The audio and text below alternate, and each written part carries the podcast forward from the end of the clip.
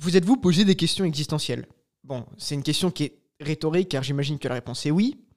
Et néanmoins, parmi ces questions, une m'est venue lors d'une réflexion que l'on m'a faite et qui pourrait être résumée de manière très simple par C'est étrange, on ne peut pas traduire les mots, mot par mot, dans les différentes langues.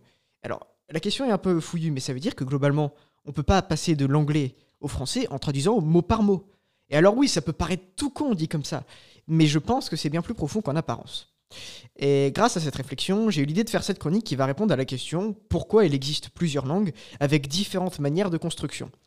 Car il est vrai que les langues européennes, dans la grande majorité, se ressemblent dans la construction et même dans un peu moins de cas dans l'écriture grâce à l'alphabet latin, mais pourtant, les langues asiatiques, quant à elles, sont bien étranges par rapport à l'autre, tant au point de vue de l'alphabet qu'au point de vue de la construction.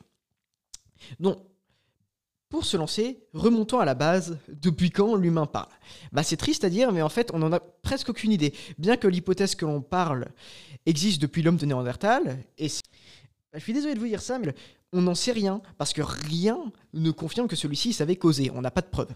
Et c'est déjà à partir de là que c'est le bordel. Je m'explique. On sait qu'il y a environ 100 000 ans, en Afrique de l'Est, les premières langues sont apparues.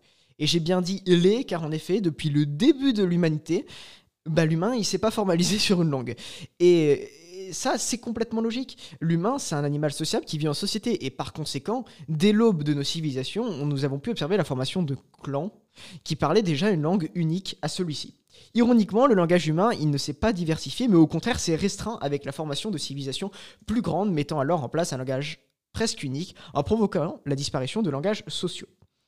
Mais néanmoins, la question importante est toujours là, pourquoi la construction fondamentale du langage est différente dans le monde entier alors que je viens de vous dire précédemment que des énormes civilisations avaient donné lieu à des langues qui étaient communes? Pour comprendre ça, il faut encore remonter encore. Mais là, nos civilisations, elles ont un peu plus évolué. Et selon certains scientifiques, il est venu un moment où, par le biais de regroupements communautaires, on adopte un langage universel, qui aurait pu être un langage dit mère, une sorte de base commune. Cette langue expliquerait alors la présence de similitudes communes à tous les langages, mais comme dans toute communauté, à un moment, il y a eu un schisme. Et ce schisme, il aurait provoqué la dislocation de civilisations qui, dans l'envie de se démarquer et dans l'envie d'être contre-courant, auraient reforgé l'intégralité du langage et au fil du temps l'auraient perfectionné.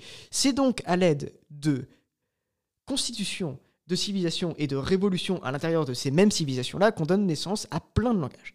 C'est donc en quelque sorte dans un élan d'originalité et d'une envie d'indépendance que se seraient créées les différentes bases de notre langage moderne.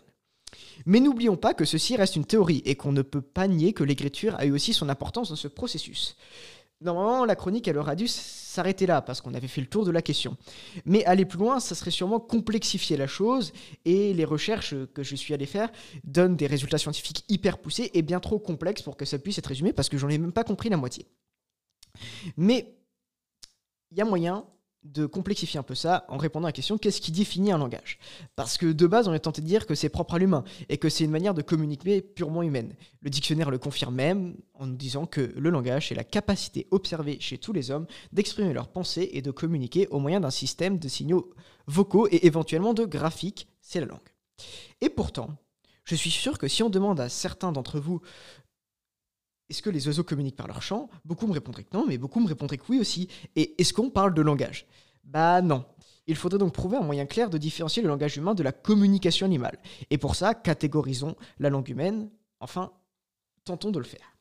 Elle possède une grammaire. Et ben en fait, bah, c'est pas le cas de certaines langues océaniennes qui ne prennent pas en compte la grammaire et qui sont purement orales, dans lesquelles il n'y a quasi que des sujets qui s'accordent entre eux.